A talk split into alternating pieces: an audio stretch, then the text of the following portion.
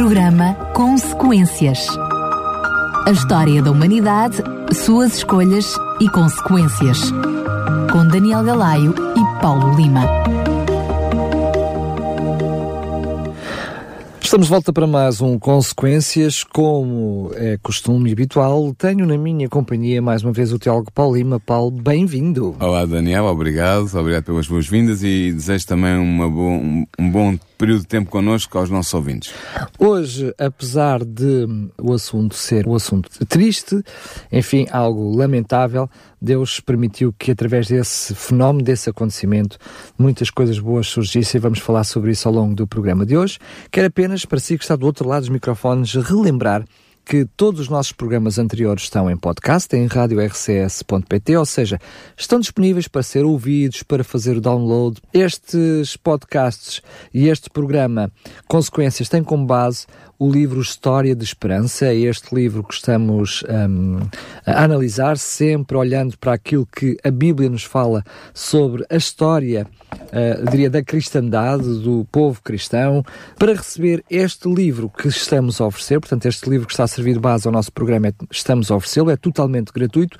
Entre em contato connosco para o 219 10 63 10, 219 10 63 10 e peça o seu livro História da Esperança. Este livro, então, que conta a história da humanidade e a sua relação com Deus.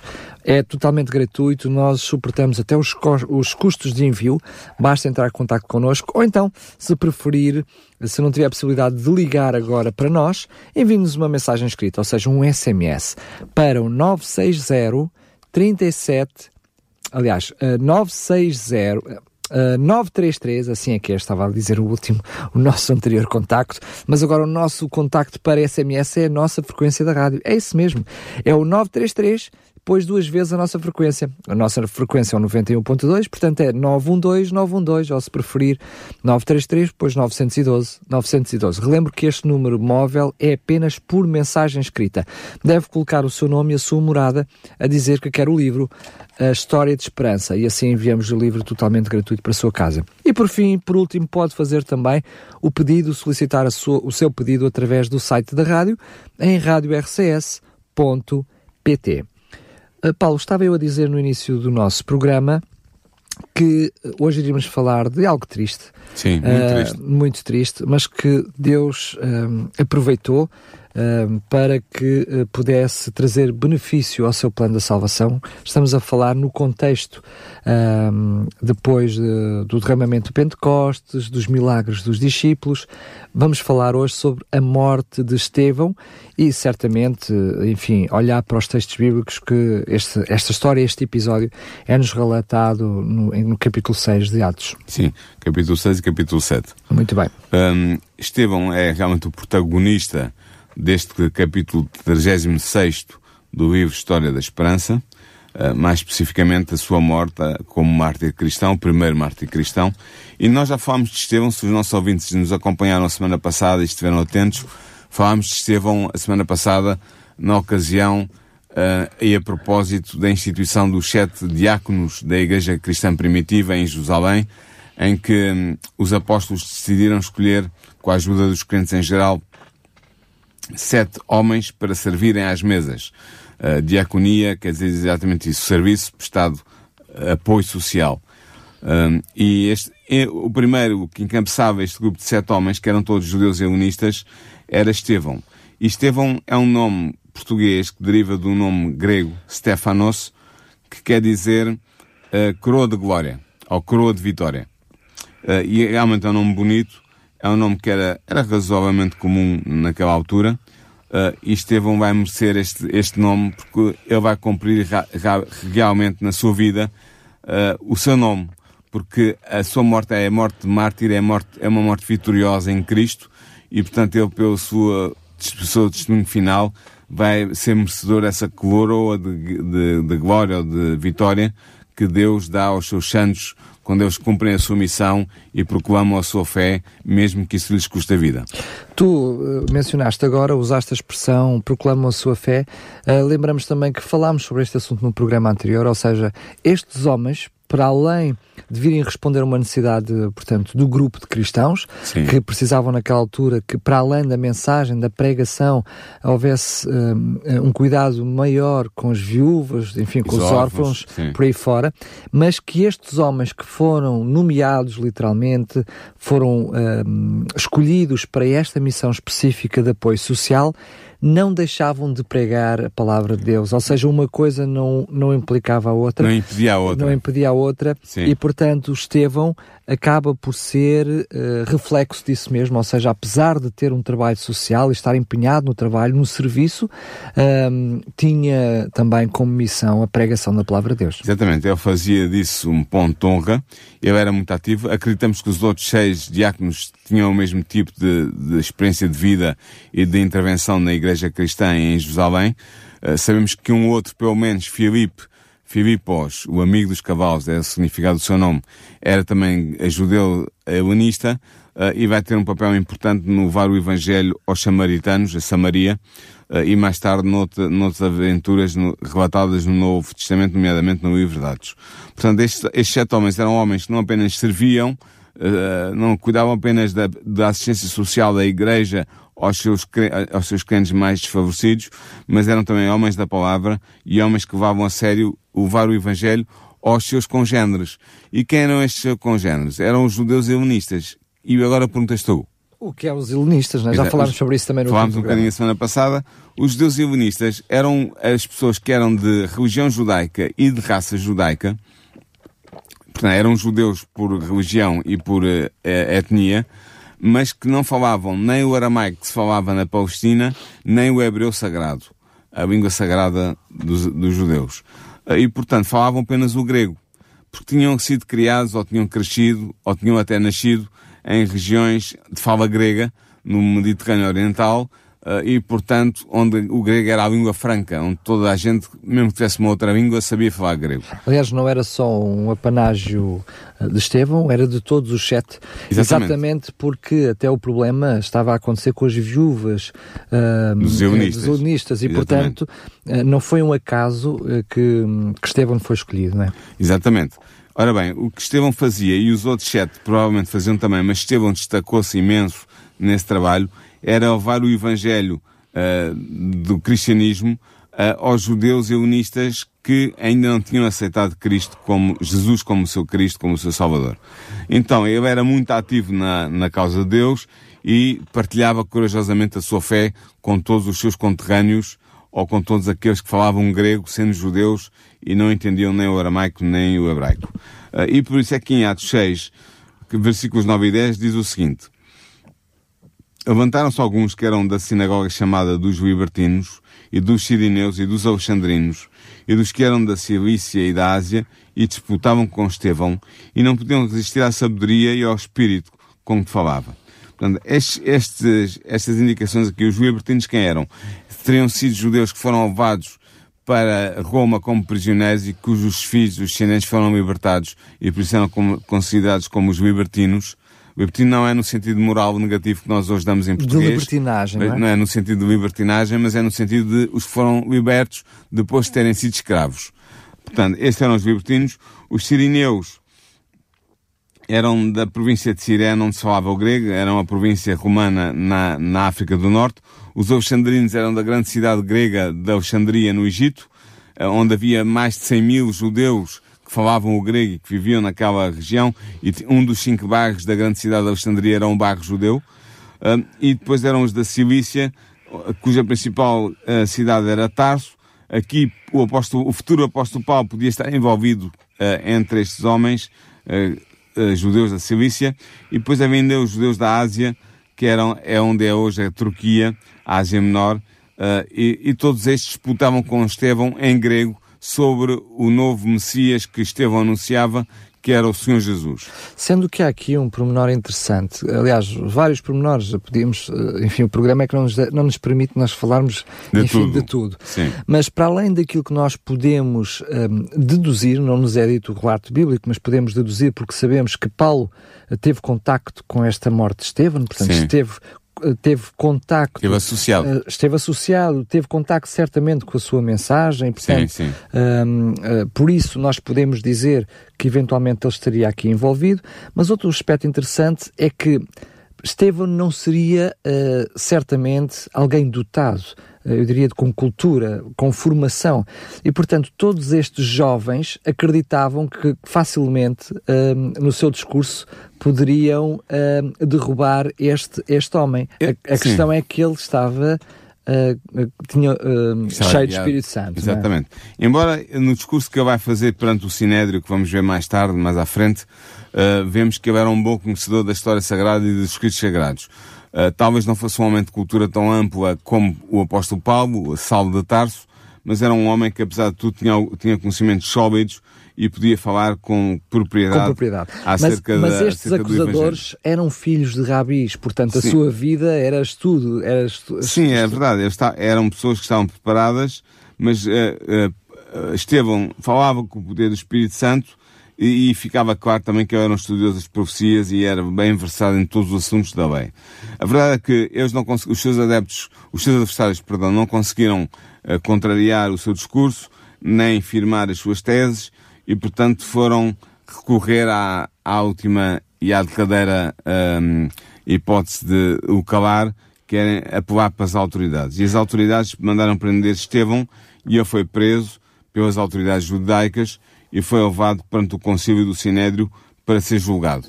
Porque era acusado de falar contra a religião judaica, de falar contra Moisés, contra os costumes tradicionais dos judeus e até, imagine-se, contra o templo. Ou seja, portanto, é, ou seja não conseguimos derrubá-lo por argumentos, vamos derrubá-lo com a força, não é? Exatamente, vamos calá-lo à força. À força. E foi isso que aconteceu. Uh, foram, uh, Evan White diz neste capítulo 36 que foram convocados judeus eruditos das, das regiões circunvizinhas com o propósito de ajudarem a refutar os argumentos de, de Estevão. Paulo, que se tinha distinguido como um zeloso oponente da doutrina de Cristo e que era, começava a ser um destacado perseguidor dos cristãos, também estava presente. Neste uh, caso, Saulo, não é? Neste caso, ainda Saulo, sim, porque Paulo vai ser, é outro nome que ele tinha, era o seu nome romano, mas será posto em destaque depois dele aceitar o, o cristianismo. Uh, mas realmente Saulo vai estar presente Só que Ellen White diz que Salvo encontrou em Estevão alguém tão altamente educado como eu mesmo e alguém que tinha, além disso, pleno, a plena compreensão do propósito de Deus na proclamação do Evangelho às outras nações.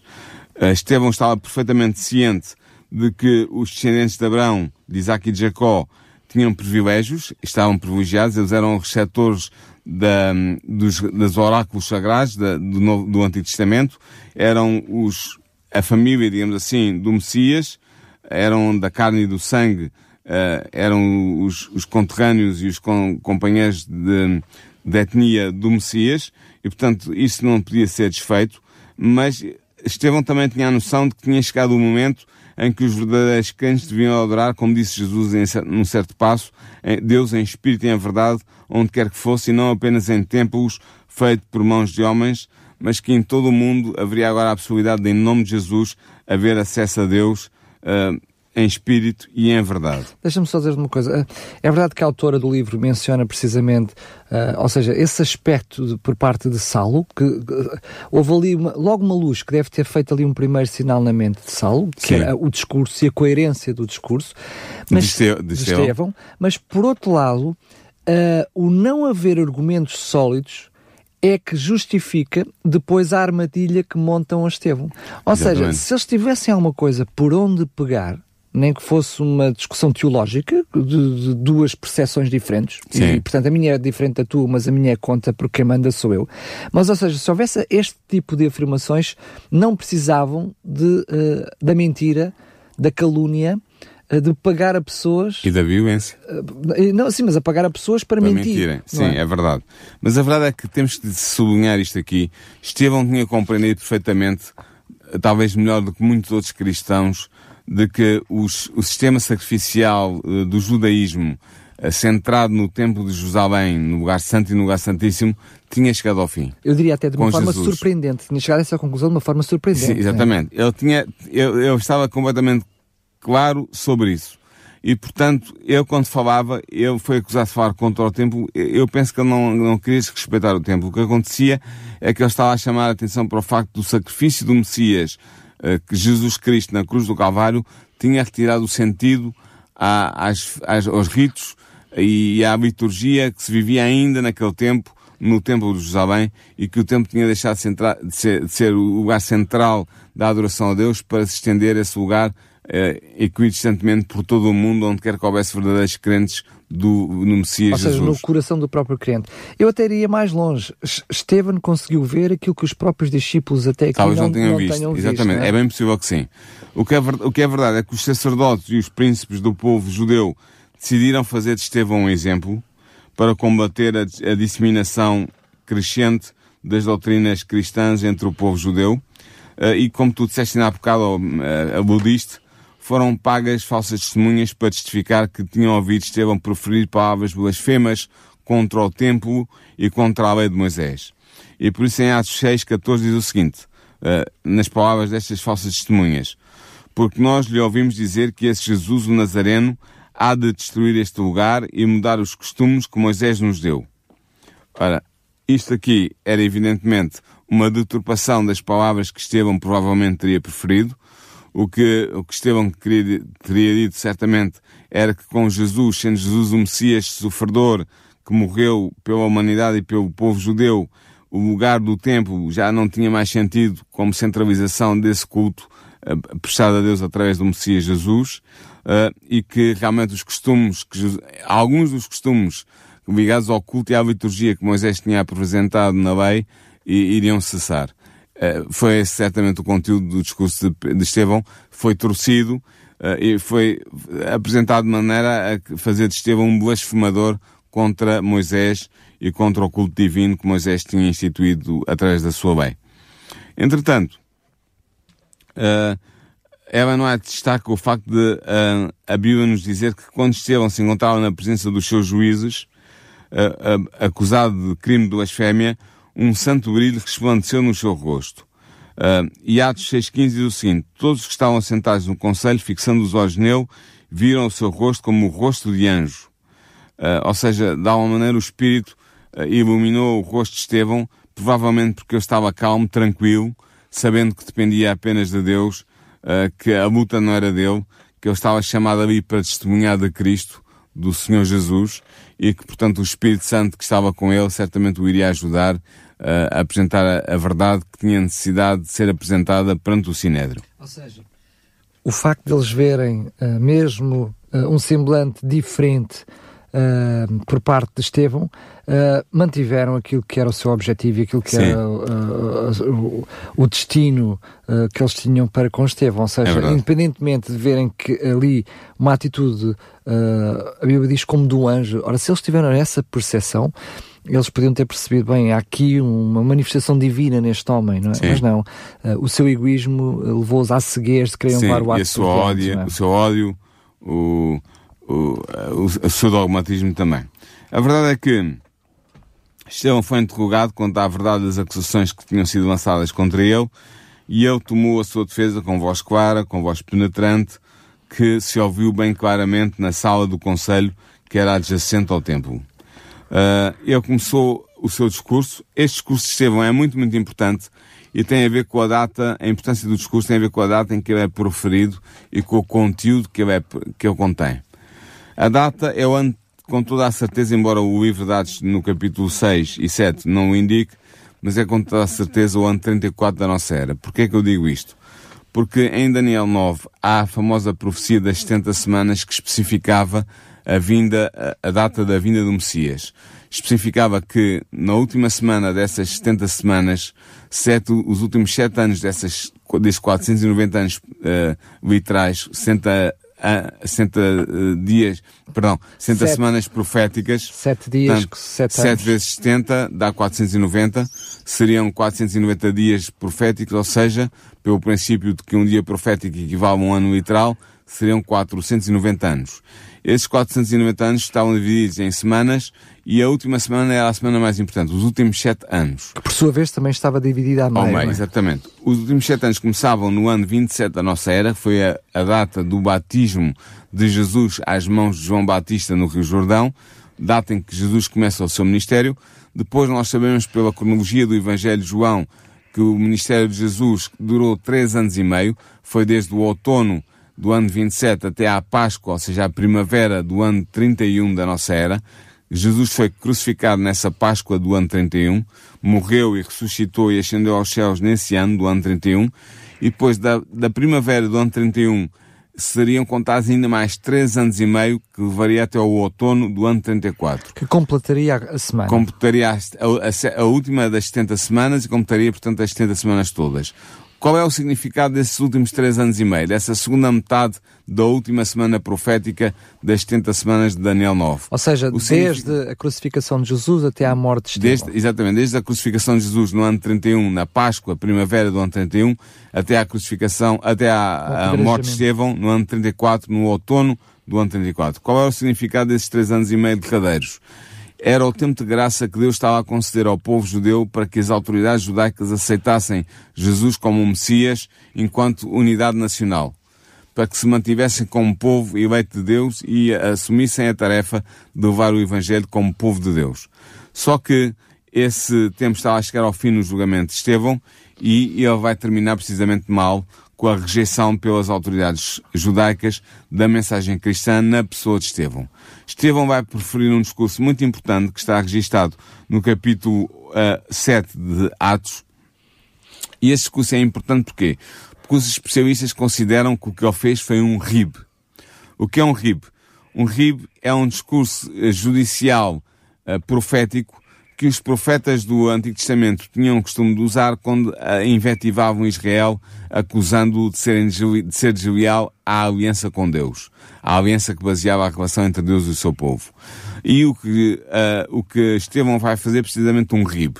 Ou seja, ele vai apresentar a história do povo judeu desde Abraão até praticamente a, a aproximação do seu tempo, embora ele corte o, o discurso a meio, porque ele, ele viu pela reação dos seus ouvintes que eles não iam tolerar muito mais o seu tempo e ele tinha algo a fazer eh, perante aquele sinédrio, que era acusá-los claramente de ter- serem pessoas de pescoço duro ou de cerviz dura e de coração incircunciso, ou seja, inconvertidos, e que não aceitaram o Messias que tinha vindo até eles no ano 31, na Páscoa do ano 31, na primavera do ano 31. Esse Messias era Jesus. Ou seja, ele Portanto, começa por um discurso que eles conheciam subejamente, Sim. por uma história que eles conheciam subejamente, mas depois dando-lhe uma continuidade que da qual eles rejeitavam, não é? Sim, eu, eu quis fazer um, acusa, um processo de acusação. Um RIB era isso. Um RIB significa um discurso de acusação judicial. E eu quis fazer esse discurso, inspirado pelo Espírito Santo de Deus, como um profeta, o último profeta eh, eh, enviado às autoridades judaicas para que aceitassem o plano de Deus para a salvação do povo judeu e da humanidade em geral. Eh, e ele aparece aqui como profeta porquê? Porque nós vemos que no fim do seu discurso, Estevão tem uma visão. Ele vê o Cristo, Jesus, na sua glória, junto de Deus Pai, levantado junto ao trono de Deus, como que a dar força ao seu profeta e ao seu discípulo Estevão para fazer essa última grande acusação e ver se as autoridades judaicas mudavam, infletiam o seu curso e aceitavam o Messias Jesus como o Messias de Israel. Só que, infelizmente, as autoridades não vão aceitar esse discurso.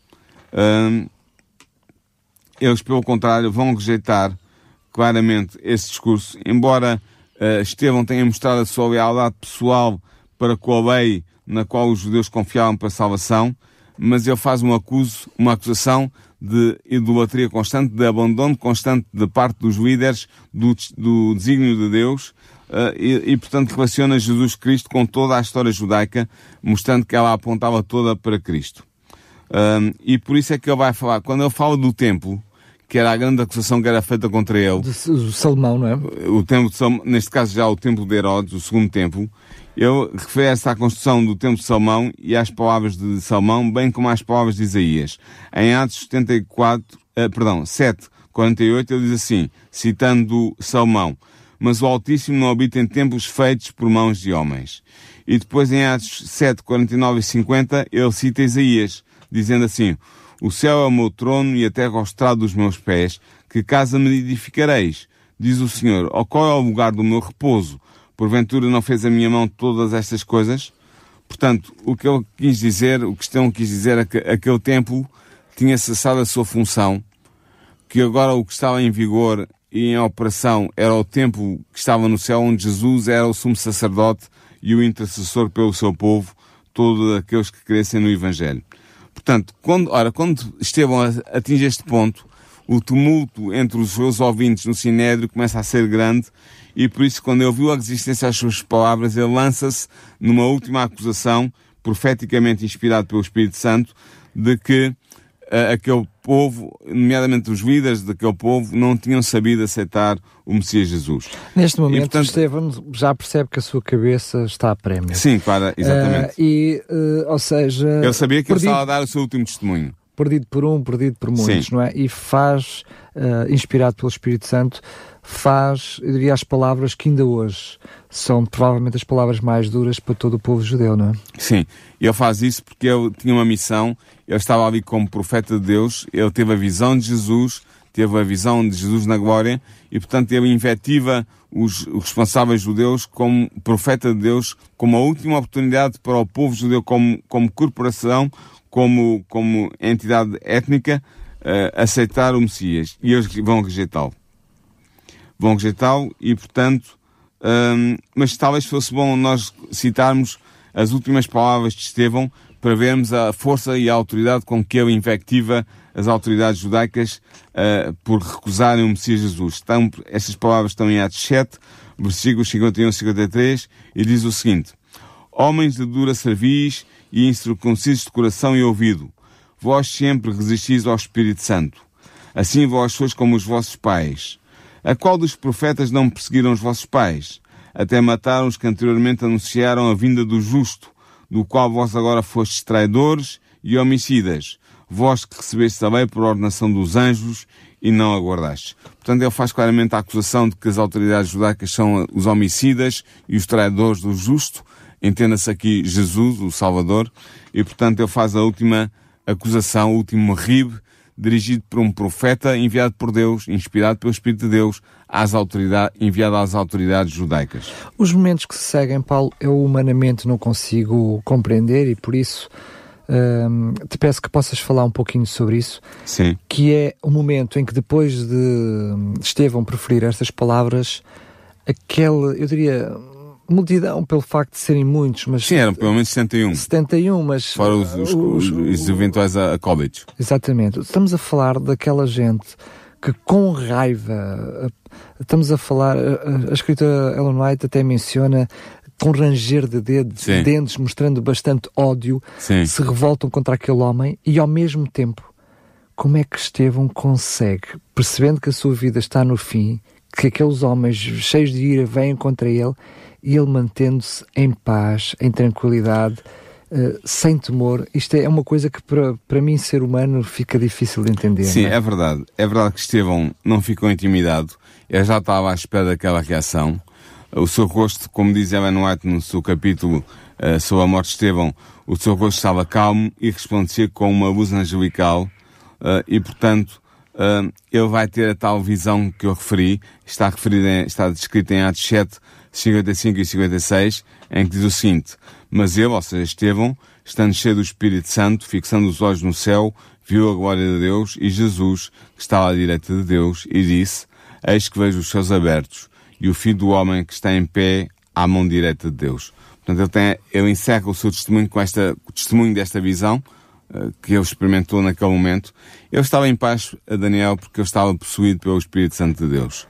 O Espírito Santo estava com ele, Deus estava com ele, portanto, hum, ele estava entregue nas mãos de Deus e sabia que nada lhe podia acontecer que o arrancasse dessas mãos poderosas onde ele se encontrava.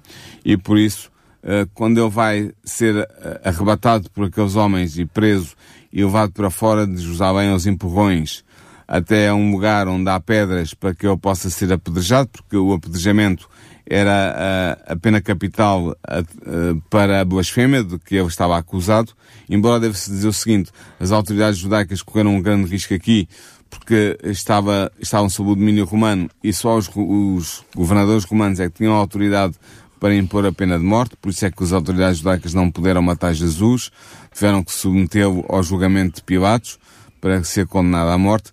Da mesma maneira, o mesmo se teria que passar com Estevão. Só que eles estavam possuídos de tal ódio e de, de um ódio tão, tão cego que nem sequer pensaram em mais nada a não ser em matar aquela testemunha de Jesus que lhes tinha chamado nome, o, o pecado pelo nome e tinha condenado a sua atitude.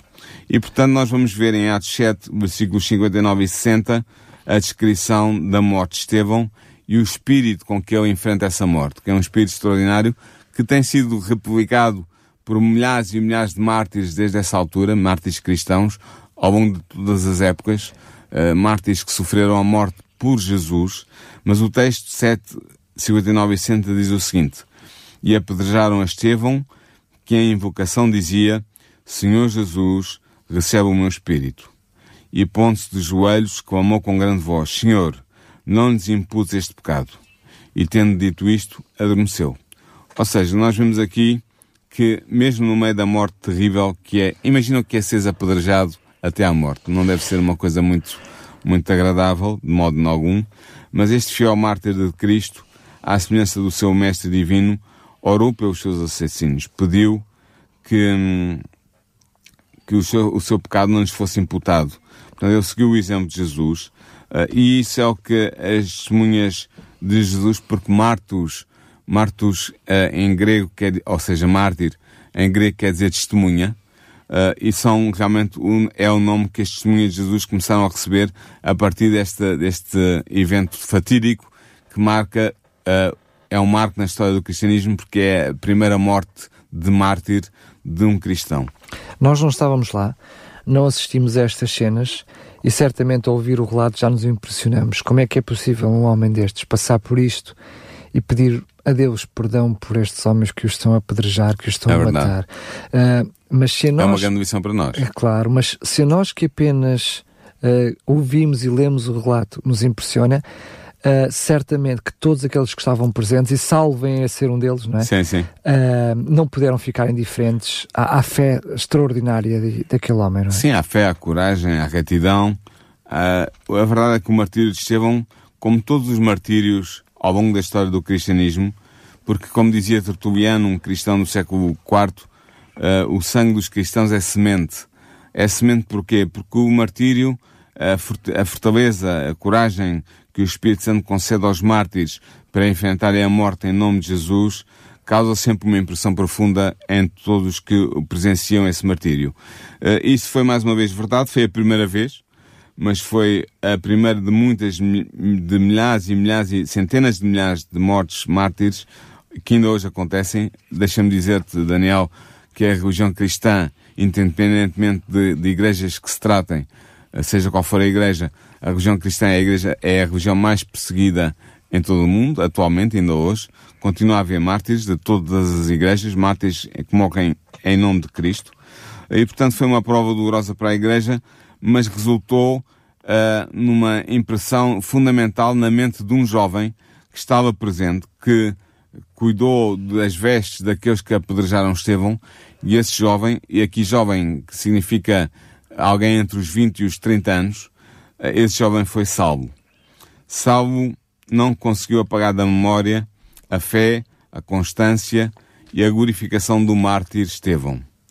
E embora hum, ele tenha continuado a perseguir a igreja e tenha até desenvolvido mais a sua, a sua perseguição à igreja de forma mais forte e mais veemente e mais intensa, a verdade é que a cena do julgamento e da morte de Estevão ficou gravada na mente de Saulo, uh, e apesar do zelo fanático e frenético que o animou a partir daquela altura na perseguição à igreja em Jerusalém, na Judeia, e até fora, como nós vemos que ele vai até Damasco para tentar prender os cristãos de Damasco, a verdade é que Saulo certamente pode, poderia dizer que a sua conversão tem um marco importante uh, na experiência que ele viveu com Estevão.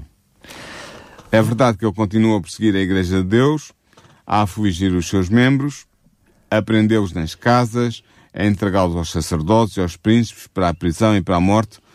O seu, o seu zelo em levar avante esta perseguição aterrorizou os cristãos de Jerusalém.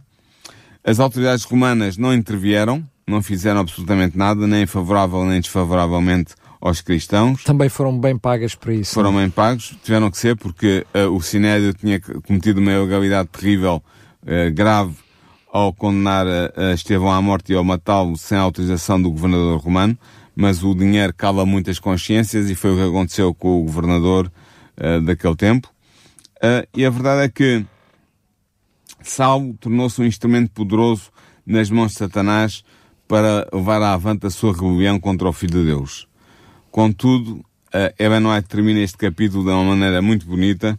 Ela diz-nos o seguinte: Contudo, alguém mais poderoso do que Satanás tinha escolhido Saulo para tomar o lugar do martirizado Estevão e para trabalhar e sofrer pelo seu nome. Saulo era um homem muito respeitado entre os judeus, tanto pelo seu saber como pelo seu zelo na perseguição dos crentes. Só depois da morte de Estevão se tornou membro do Sinédrio, sendo eleito para a corporação em consideração ao papel que tinha desempenhado naquela ocasião. Portanto, ele vai se tornar membro do Sinédrio, um jovem membro do Sinédrio, um membro uh, jovem e, e promissor, e vai lançar a sua perseguição contra os judeus cristãos em Jerusalém e na Judeia.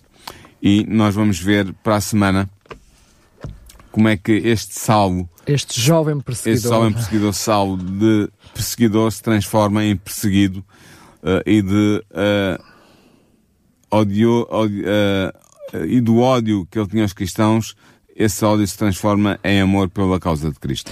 Uma das curiosidades que eu tenho quando, enfim, tivermos o privilégio e a bênção de estarmos todos no céu, vai imaginar a expressão de Paulo, uh, aliás, a de Estevão, de Estevão, Paulo ao ver, a ver Paulo no céu. Sim. Eu acho que deve ser alguma coisa uh, substancial, mas que ao mesmo tempo nos deve lembrar a nós hoje que uh, pessoas que menos, ou que mais, que, que não se comportam corretamente connosco, ou até pessoas que nós pensamos que nunca poderão estar no céu, quem sabe, um dia também nós vamos ser surpreendidos Exatamente. com essas pessoas no céu. Mas eu penso que sim, que Estevão vai, vai, vai ser surpreendido, mas eu penso que ele vai ficar contente, porque salvo Paulo vai-lhe poder explicar exatamente o que é que ele fez em nome de Cristo e como essas ações e essa gesta, essa verdadeira como gesta heroica. Estevão foi importante para Sim, exatamente. Ele. Como essa gesta heroica de Paulo de levar o Evangelho ao mundo gentil foi impulsionado pelo testemunho que Estevão deu e pelo exemplo que Estevão deixou na sua morte.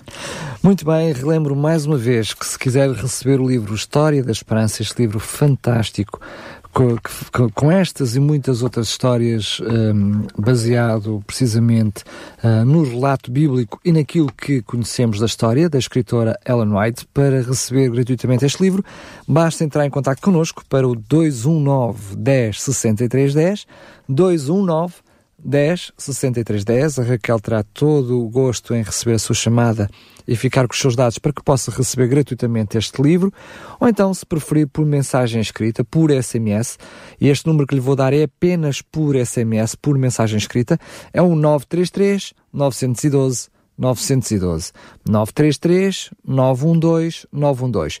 Pode fazê-lo também através do site da rádio em radiorcs.pt clicar em cima da capa do livro História de Esperança e colocar lá o seu nome e a sua morada para receber comodamente e gratuitamente o livro em sua casa. Também é aí no site da rádio que poderá ouvir este e todos os outros programas que já fizemos para trás para que hum, possa continuar a acompanhar uh, o conteúdo deste livro História de Esperança. Paulo, quero-me despedir. Já disseste, enfim, qual será o assunto, o Sim. nosso assunto no programa que, que vem. A conversão de sal. A conversão de sal. Despeço-me então até lá, se Deus quiser. Até para a semana então. Programa Consequências. A história da humanidade, suas escolhas e consequências. Com Daniel Galaio e Paulo Lima.